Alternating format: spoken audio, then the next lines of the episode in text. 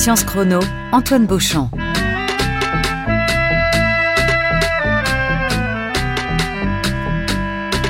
En 1973, le CERN, dont l'histoire avait débuté une vingtaine d'années plus tôt, livrait sa première grande découverte dans le domaine de la physique des particules. Cette découverte, réalisée grâce à une chambre à bulles baptisée Gargamel, est la preuve de l'existence des courants neutres faibles. Elle a marqué un tournant décisif dans l'histoire des sciences au point de devenir l'un des piliers du modèle standard de la physique des particules. Science Chrono revient aujourd'hui sur cette aventure expérimentale qui aurait bien pu ne jamais voir le jour. Bonjour Delphine Blanchard. Bonjour et merci pour cette invitation. Je vous en prie, merci à vous d'être là. Vous êtes doctorante en histoire des sciences au centre Alexandre Coiré de l'EHESS et au comité pour l'histoire du CNRS. Vous êtes avec nous aujourd'hui pour nous raconter l'histoire de cette grande réussite du CERN, la première d'une longue série mais aussi pour nous aider à remettre en perspective cette histoire mouvementée des premières décennies du Conseil européen pour la recherche nucléaire, le CERN. Et pour euh, démarrer en beauté cette émission, je vous propose d'écouter un extrait d'une archive vidéo de 1971, une vidéo produite par le CERN justement. Après ça, vous comprendrez tout, ou presque, sur le fonctionnement de Gargamel, la chambre à bulles qui a permis de réaliser la découverte des cours en neutre faible. Gargamel. On lui a donné ce nom pour sa taille de géante. Le corps de la chambre de Gargamel est effectivement un grand bidon de 4,80 m de long et 1,90 m de diamètre. Il a fallu le construire avec une précision très supérieure à celle qu'exige la chaudronnerie classique. Le faisceau arrive dans l'axe de la chambre en provenance de l'accélérateur dont la machinerie est synchronisée avec celle de la chambre à bulles. Les particules sont injectées dans l'anneau, accélérées, déviées vers une cible et dirigées vers la chambre. L'instant où le faisceau entre dans la chambre, il y a brutale décompression du propane, éclairage et prise de photo, recompression du propane. Le cycle est de 1 seconde et demie. Que pour photographier ce qu'il y a de plus petit au monde, des particules, il faille faire appel à l'industrie lourde et usinée d'aussi grosses pièces comme ici le socle de Gargamel, n'est paradoxal qu'en apparence. Car si des particules sont extrêmement petites, leurs trajectoires, notamment celles des neutrinos, sont extrêmement grandes. Il faut donc pouvoir photographier des traces de ces trajectoires aussi longues que possible. Sur le milliard de neutrinos qui entrent ici toutes les secondes et demie, un seul y fait exploser un noyau de propane. Les autres poursuivent leur course jusqu'au bout du système solaire. Aussi, pour photographier un nombre suffisant d'événements neutrinos, Gargamel doit-elle fonctionner pendant des centaines d'heures? 500 000 photos ont été prises au cours de la première expérience. La prise de vue a été automatique. Mais pour le dépouillement des photos, rien ne peut tout à fait remplacer les yeux de la Scanning Girl dans la recherche de la trace fantasque des neutrinos. Voilà cette belle voix des années 70 euh, euh, qui sent presque euh, son Goldorak, comme le soufflait à l'instant le réalisateur de l'émission Olivier Bétard. Delphine Blanchard, je vous ai un peu donné les clés du camion pour la sélection de cette archive. C'est une vidéo qui provient des archives du CERN. Vous avez vous-même réalisé une petite sélection. On a fait un petit montage dans cette vidéo qu'on partagera en entier sur la page de l'émission.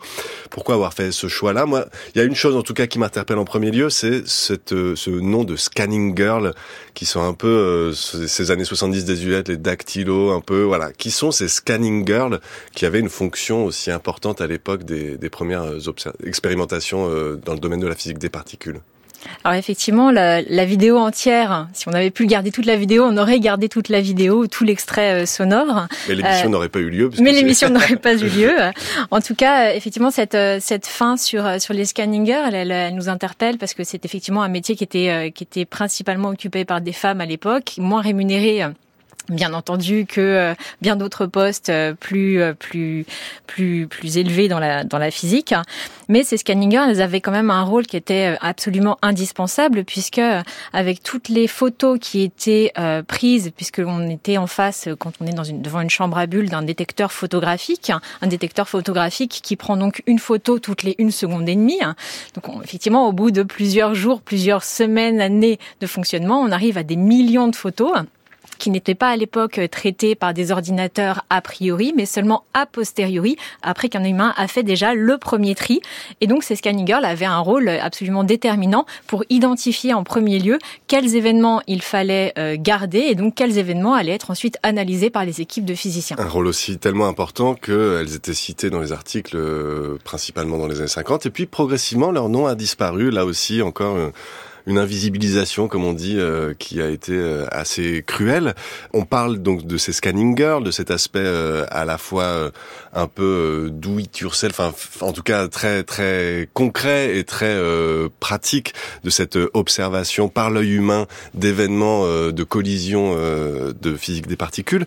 Moi, ce qui m'intéresse aussi dans, dans cette archive, c'est de rappeler que à l'époque, c'est le top du top en matière de technologie, ces chambres à bulles. On va les décrire. Peut-être avant d'aller à la rencontre de Gargamel, cette chambre à bulles, on peut rappeler le contexte dans lequel s'inscrit cette découverte des courants neutres faibles. Les années 60, dans le domaine de la physique, ça représente quoi dans le domaine de la physique des particules? Alors les années 60 dans le domaine de la physique des particules, c'est une période euh, qui n'est peut-être pas un tournant, mais en tout cas c'est une période charnière, c'est une période où on a beaucoup d'incertitudes, on cherche beaucoup euh, ce qui va se passer ensuite. On n'a pas vraiment de théorie euh, fiable ni pour l'interaction faible ni pour l'interaction forte. La seule théorie vraiment fiable, efficace, prédictive, explicative qu'on ait, c'est l'électrodynamique quantique, hein, qui va d'ailleurs servir de modèle pour les théories de l'interaction faible et de l'interaction forte ensuite. Et donc dans, dans, ces années 60, on ne connaît pas encore les quarks, on connaît euh, le proton, le, le neutron, l'électron, on connaît le neutrino qu'on a détecté en 56, mais qui avait été prédit 25 euh, ans euh, avant. Voilà, on est mmh. dans une période d'incertitude et on essaye aussi quand même, enfin, on découvre un certain nombre de particules qu'on essaie de classer avec des facteurs, le facteur d'étrangeté, etc. Voilà, on est dans beaucoup d'incertitudes et il y a quand même deux, au niveau en tout cas de la physique de l'interaction nucléaire il y a quand même deux, communautés qui dialoguent encore à ce moment-là, la communauté des théoriciens ou le groupe des théoriciens, les groupes de théoriciens, puisqu'il y en a, il y en a beaucoup évidemment, qui commencent à élaborer des euh, théories euh, qu'on appelle des théories de champs quantifiés, hein, avec des théories euh, de jauge hein, qui commencent donc à introduire l'idée que ces interactions seraient transmises par des bosons. Ça, ça date de la fin des années 50. Mais pendant toute la période des années 60, le fait que l'interaction faible notamment soit transmise par un, par un boson est certes accepté, mais en même temps, on n'a pas vraiment de modèle très efficace. Voilà, on envisage, donc si je parle vraiment que de mhm. l'interaction faible, deux bosons euh, chargés, le W+, et le W-. W pour weak en anglais, le nom de l'interaction faible qu'on estime d'ailleurs, la théorie dominante, on appelle la théorie V-A, parce que pour des, critères mathématiques à l'intérieur de cette théorie, on estime que le W+, et le W- sont à quelques giga-électronvolts, euh, donc autrement dit, à des masses qui sont de l'ordre de quelques protons, quoi. Alors, ça c'est pour la théorie, mais ce qui est très intéressant, c'est de se dire que voilà, les théoriciens ont toujours un temps d'avance d'une certaine façon sur les expérimentateurs. Comment est-ce que euh, ces euh, tenants d'une théorie de l'interaction euh, faible vont-ils convaincre des expérimentateurs de se lancer à la recherche de ce courant neutre faible? Et pourquoi finalement les expérimentateurs disent ben non, on n'en a pas besoin? Alors en fait, tout au long des années 60, euh, les théoriciens qui ont besoin dans leur théorie des courants neutres sont vraiment à la marge. Hein. C'est mmh. des personnes qui sont euh, qui font des choses très exotiques dans des petits coins. Euh, la, les théories dominantes n'ont pas besoin des courants neutres, ce qui fait que tout au long des années 60, eh bien, on les cherche pas, ou du moins on les cherche pas au bon endroit. Donc évidemment, si on ne les cherche pas, on ne les trouve, pas, moins difficilement, d'autant plus quand on est avec des détecteurs photographiques. J'aurais peut-être pu le dire au moment de la Scanning Girl, mais quand on est sur des, des photos, effectivement, avec un, une personne que l'on forme pour détecter certains, euh, certains motifs, certaines trajectoires, si la personne n'est pas formée à détecter d'autres trajectoires, visiblement, elle ne va mmh. pas les détecter. Donc tout au long des années 60, on ne cherche pas particulièrement les courants neutres, au point d'ailleurs que quand on envisage Gargamel, on l'envisage pas pour des courants neutres. La situation, elle va changer à partir de 1967, où trois euh, chercheurs qui travaillent indépendamment, donc c'est Abdou Salam, Sheldon Glashow et euh, Steven Weinberg, euh, écrivent une théorie de l'interaction électro-faible en mélangeant, enfin en considérant que l'interaction faible et l'interaction électromagnétique sont en fait deux facettes d'une même force. Leurs publications ont tellement de succès qu'elles ne reçoivent aucune citation jusqu'en 1970. Une belle traversée du désert de trois ans. Grande traversée du désert. Bon, ça les empêche pas de travailler sur beaucoup d'autres choses. Et en 1970, un, un jeune, un jeune étudiant qui s'appelle Gerhard et j'espère que je n'écorche pas trop son nom. Je ne ferai pas mieux que euh, vous, ça c'est certain. qui est aidé par Martine euh, Waltmann montre que euh, les théories électrofaibles publiées par euh, Glashow, euh, Salam et Weinberg sont renormalisables, c'est-à-dire qu'on peut couper les infinis de ces de ces théories et c'est la forme une forme renormalisable, c'est exactement la forme que l'on cherche pour les théories des interactions et à partir de ce moment-là, effectivement, il y a un engouement mmh. gigantesque, on passe de zéro citation à des centaines de citations en quelques années. Donc il y a un engouement gigantesque pour la théorie électrofaible et donc pour les courants neutres qui deviennent cette fois indispensables à ces nouvelles formes de théorie. Pour découvrir ces courants neutres indispensables à l'admission de cette nouvelle théorie, il faut développer des instruments adaptés. Alors là, la, la question des structures justement à construire pour euh, réaliser cette découverte se pose. Pourquoi est-ce que une chambre à bulles est a priori le, le meilleur instrument et comment fonctionnent ces chambres à bulles? Alors, a priori, une chambre à bulles, alors c'est pas les seuls instruments qui existent à cette époque-là. Aujourd'hui, les chambres à bulles ont vraiment quasiment disparu, mhm. en tout cas de la recherche de pointe. Euh, pour, elles ont été supplantées euh, dans les années 80 par les, des détecteurs électroniques, qui sont vraiment la norme aujourd'hui. Euh, dans les années 60, les chambres à bulles sont, sont des technologies de pointe parce qu'elles sont, parce qu'elles sont précises. On arrive bien à lire un certain nombre de, de paramètres, on sait les calculer, on sait les décrire et surtout, euh, les chambres à bulles ont un, intérêt, c'est qu'elles permettent d'arrêter euh, les, euh, les, les, neutrinos, ou du moins c'est voilà, une manière à l'époque d'envisager de la physique du neutrino, une neutrino qui est donc une particule qui est extrêmement insaisissable et qui semble être dès le début des années 60 la particule clé pour étudier l'interaction faible, tout simplement parce que le neutrino n'interagit que par interaction faible, n'est pas sensible à l'interaction. Il n'est pas euh, chargé électriquement. Il n'est pas chargé électriquement, et donc on, on imagine des dispositifs vraiment destinés à ces faisceaux de neutrinos, tout en sachant qu'au début des années 60 au CERN, on, on, a déjà des faisceaux de neutrinos qui sont pas du tout efficaces, puisqu'on a 4 à 5 événements par jour sur le mmh. site du CERN.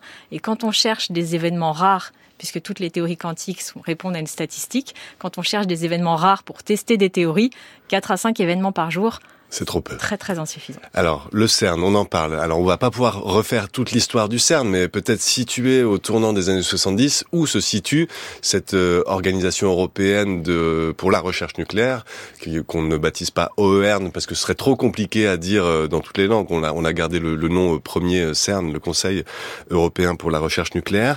Il en est où le CERN dans les années 70 et pourquoi il y a pas mal de doutes qui habitent les, les responsables de cette organisation alors dans les années 70, on commence, ça commence un petit peu à se stabiliser davantage, mais dans, pendant toute la période de préparation de l'expérience Gargamel dans les années 60, effectivement, on est dans une période de, de, de réflexion intense sur le au, CERN. Déjà parce qu'il y a des problèmes budgétaires récurrents, on a des, des, engagements financiers qui sont annuels la plupart du temps, et on essaie de militer, les physiciens essaient de militer pour avoir des engagements sur plusieurs années. C'est comme si on voulait faire une fusée et qu'on finançait la fusée année après année. Exactement. Ça marche pas. Ça marche pas, et d'autant plus que les constantes de temps des expériences s'allongent. On a besoin de beaucoup de temps pour les, concevoir, pour les construire, pour ensuite les exploiter. Hein. Euh, donc on est dans une période un petit peu euh, charnière comme ça. On est aussi dans une période, le, CERN a été fondé en 1954. Dans toute sa, cette première décennie d'existence, il a du mal à rattraper, à concurrencer en termes de primauté de la découverte les États-Unis. Et donc, euh, effectivement, le CERN essaye de, chercher à, à, être le premier à faire une découverte. et donc, beaucoup de ces décisions sont prises aussi en fonction, en fonction de cela. C'est d'ailleurs quelque chose qui va être décisif pour la, la, la décision de faire et de, de, de, de porter le projet Gargamel.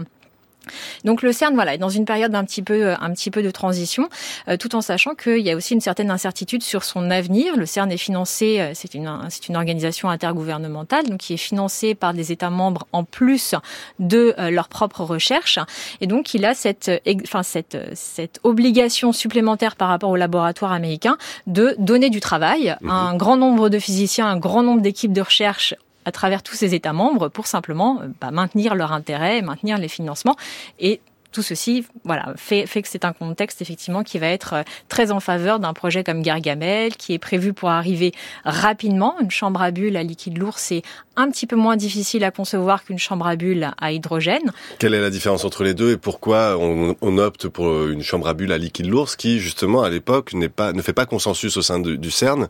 Euh, Gargamel, ça a failli ne pas voir le jour. Alors Gargamel a failli ne pas voir le jour aussi parce que euh, le, CERN était en période de, crise budgétaire récurrente et donc le CERN n'était pas certain d'avoir le financement, les financements suffisants pour pouvoir euh, avoir deux chambres à bulles.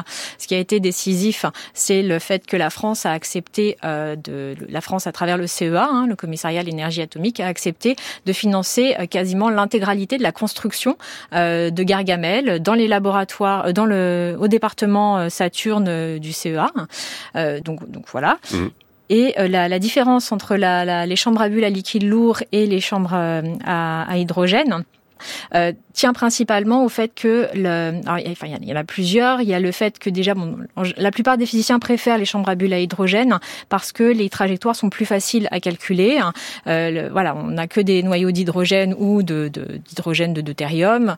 Donc voilà, les calculs sont plus évidents. Seulement, on perd une partie des informations.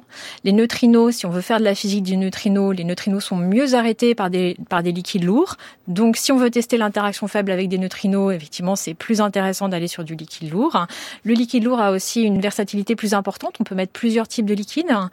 Donc ça, voilà, tout ça, c'est des arguments. Et il y a un argument qui est quand même aussi euh, important, c'est le fait que comme c'est euh, les liquides lourds sont moins euh, courus que les chambres à hydrogène, c'est un terrain qui est un petit peu moins balisé. Mhm. Et donc certains chercheurs se disent que c'est peut-être l'occasion de briller avec des liquides lourds, ce qui est le cas notamment d'André Lagarrigue et de son équipe du laboratoire de l'école polytechnique qui vont donc euh, œuvrer pour que Gargamel se fasse, euh, soit financé par le CEA et soit une chambre à bulles hmm. à liquide lourd. À liquide lourd, donc quand on parle de liquide lourd, on parle de propane, on parle de fréon, et on rappelle que dans l'archive, justement, on entendait que le neutrino avait une trajectoire fantasque, hmm. et c'est pour ça que ces liquides lourds vont avoir euh, leur importance pour freiner, en tout cas, ce neutrino, en tout cas, le, le contraindre un peu plus dans, dans ses trajectoires.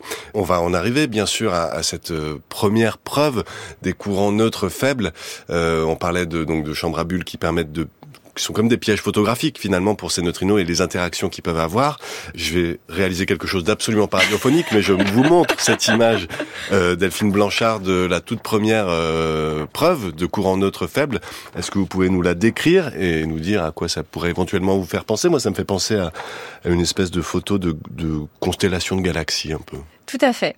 Tout à fait, je suis absolument euh, d'accord avec vous. Moi aussi, en, voyant cette, euh, cette image, euh, la, première chose qui me, qui me viendrait, ce serait une image de, de galaxie. En l'occurrence, ce, n'est pas le cas, c'est l'image de l'intérieur, donc de la chambre, enfin une image prise à l'intérieur de la chambre à bulle Gargamel. Hein. C'est une image qui chronologiquement ne correspond pas à la première découverte des courants neutres, mais en fait à la, à la dernière, avant la grande annonce. Mhm.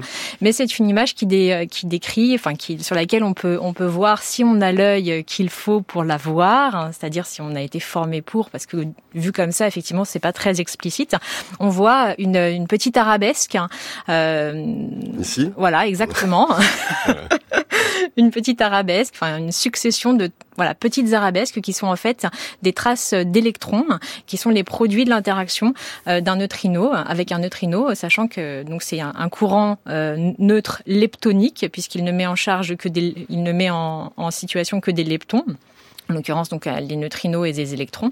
Donc les neutrinos sont invisibles par contre, les neutrinos mhm. incidents et aussi euh, sortant, puisque ce sont des particules qui ne sont pas chargées, donc elles ne réagissent pas, elles n'apparaissent pas. Mais elles font réagir les autres. Elles font réagir les autres, et donc c'est effectivement ce, ce, que l'on voit. Et les, les, ronds que l'on voit, en fait, c'est simplement les ronds noirs que l'on peut voir, c'est simplement des, des, artifices, des petits points qu'on a tracés. Et c'est ce qu'on voit dans la vidéo d'ailleurs, on le voit très bien euh, dans l'archive. La, des petits points qu'on a tracés sur les euh, sur les hublots des objectifs pour éviter d'être que les que les objectifs soient trop éclairés, mhm. soit voilà, pour éviter d'avoir le, les flash des autres. Donc c'est mais c'est pour ça que ça ressemble à une galaxie. Cette image euh, fait partie donc de ces images clés pour prouver l'existence des courants neutres faibles. Pourtant, pourtant, à nouveau, des contestations euh, s'élèvent. Des gens disent non, non, euh, c'est pas du tout une preuve.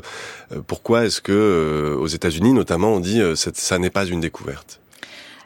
Alors au départ, en fait, donc l'annonce s'est faite en, juillet 1973 euh, et on présente à, cette occasion euh, deux types d'événements, euh, d'événements de courant neutre qu'on n'attendait pas nécessairement, mais qu'on a fini par chercher. On présente une centaine d'événements hadroniques, donc qui mettent en situation un électron qui a percuté un, ou du moins qui a interagi avec un neutron ou un proton du liquide du fréon du liquide à l'intérieur de la mhm. chambre à bulles, et un seul événement euh, leptonique, qui est donc l'image que, que l'on vient de, de, de commenter les, les, premières réactions, alors déjà la, la, la manière dont, dont, la collaboration Gargamel présente euh, cette découverte, c'est une manière très prudente. Euh, Eux-mêmes sont relativement sûrs parce qu'ils ont en fait observé ces événements et les ont analysés plusieurs mois auparavant. Ils ont donc déjà pris beaucoup de précautions pour tester le bruit de fond, pour tester des, des, paramètres qui auraient pu éventuellement euh, leur perturber euh, Exactement. leur interprétation. Tout à fait.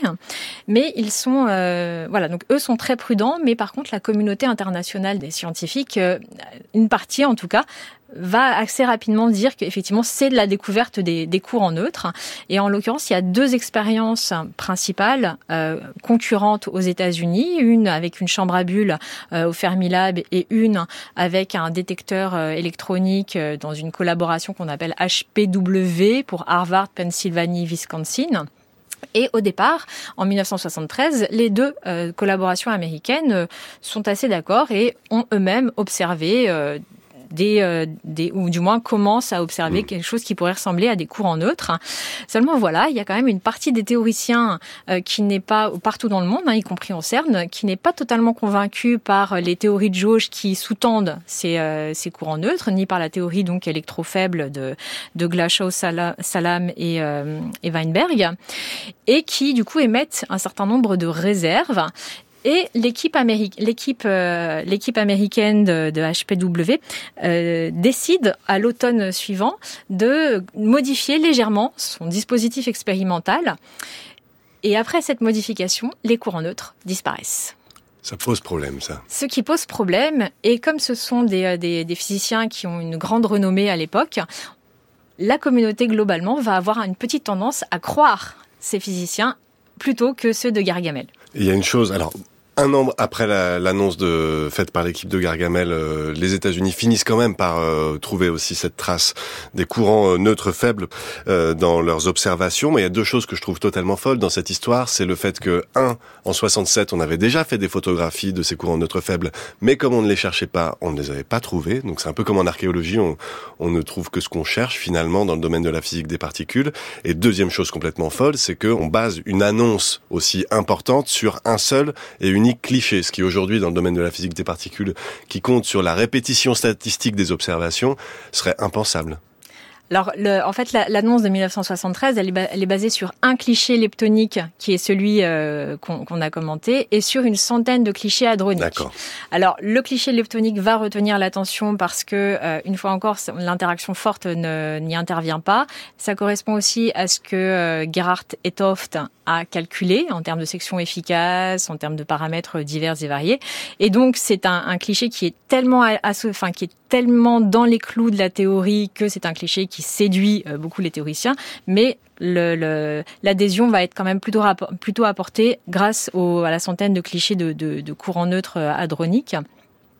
Et euh, votre deuxième question, pardon. La deuxième question, c'était sur le fait qu'on ne cherchait, on ne trouvait ah oui, que, ce qu'on cherchait. cherchait. Ouais. Absolument, oui. C'est c'est c'est tout à fait euh, tout à fait manifeste de ces euh, de ces chambres à bulles.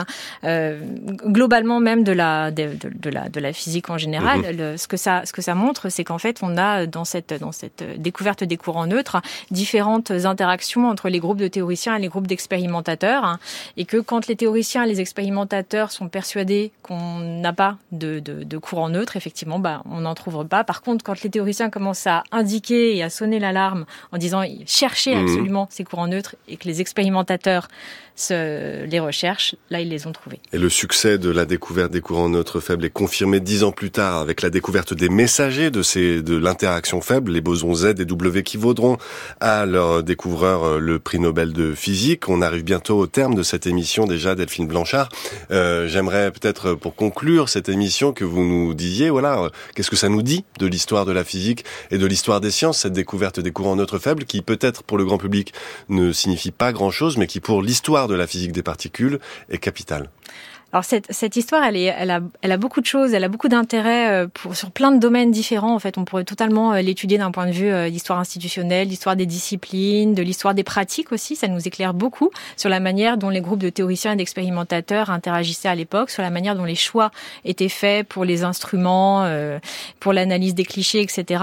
D'un point de vue de l'histoire des disciplines, c'est une découverte qui a été très importante pour la suite des recherches qui ont été faites. Évidemment, la, découverte des bosons intermédiaires W0 et Z0 dans les, en, en 1983 au CERN, mais aussi plus largement ensuite, puisque le, les, recherches qui, sont, qui ont continué au, au, LEP et ensuite au LHC et qui ont mené à la découverte du boson de Higgs découlent directement de la création du modèle standard qui est complètement concomitante avec cette découverte des courants neutres. Merci beaucoup en tout cas Delphine Blanchard de nous avoir éclairé sur euh, les débuts, mine de rien, de la grande aventure du CERN, une qui continue et qui est, euh, comme on le sait, couronnée de très nombreux succès dans le domaine de la physique des particules. Merci à vous.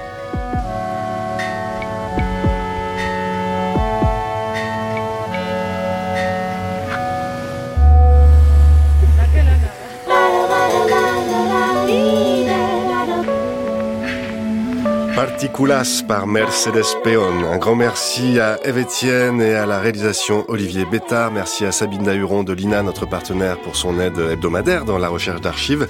Et merci à Dalia, aujourd'hui à la technique. Vous pouvez réécouter cette émission comme toujours sur l'appli Radio France ou bien sur le site franceculture.fr. N'oubliez pas de régler vos montres à l'heure des sciences. On se retrouve la semaine prochaine, même heure, même endroit, pour un nouvel épisode de Science Chrono.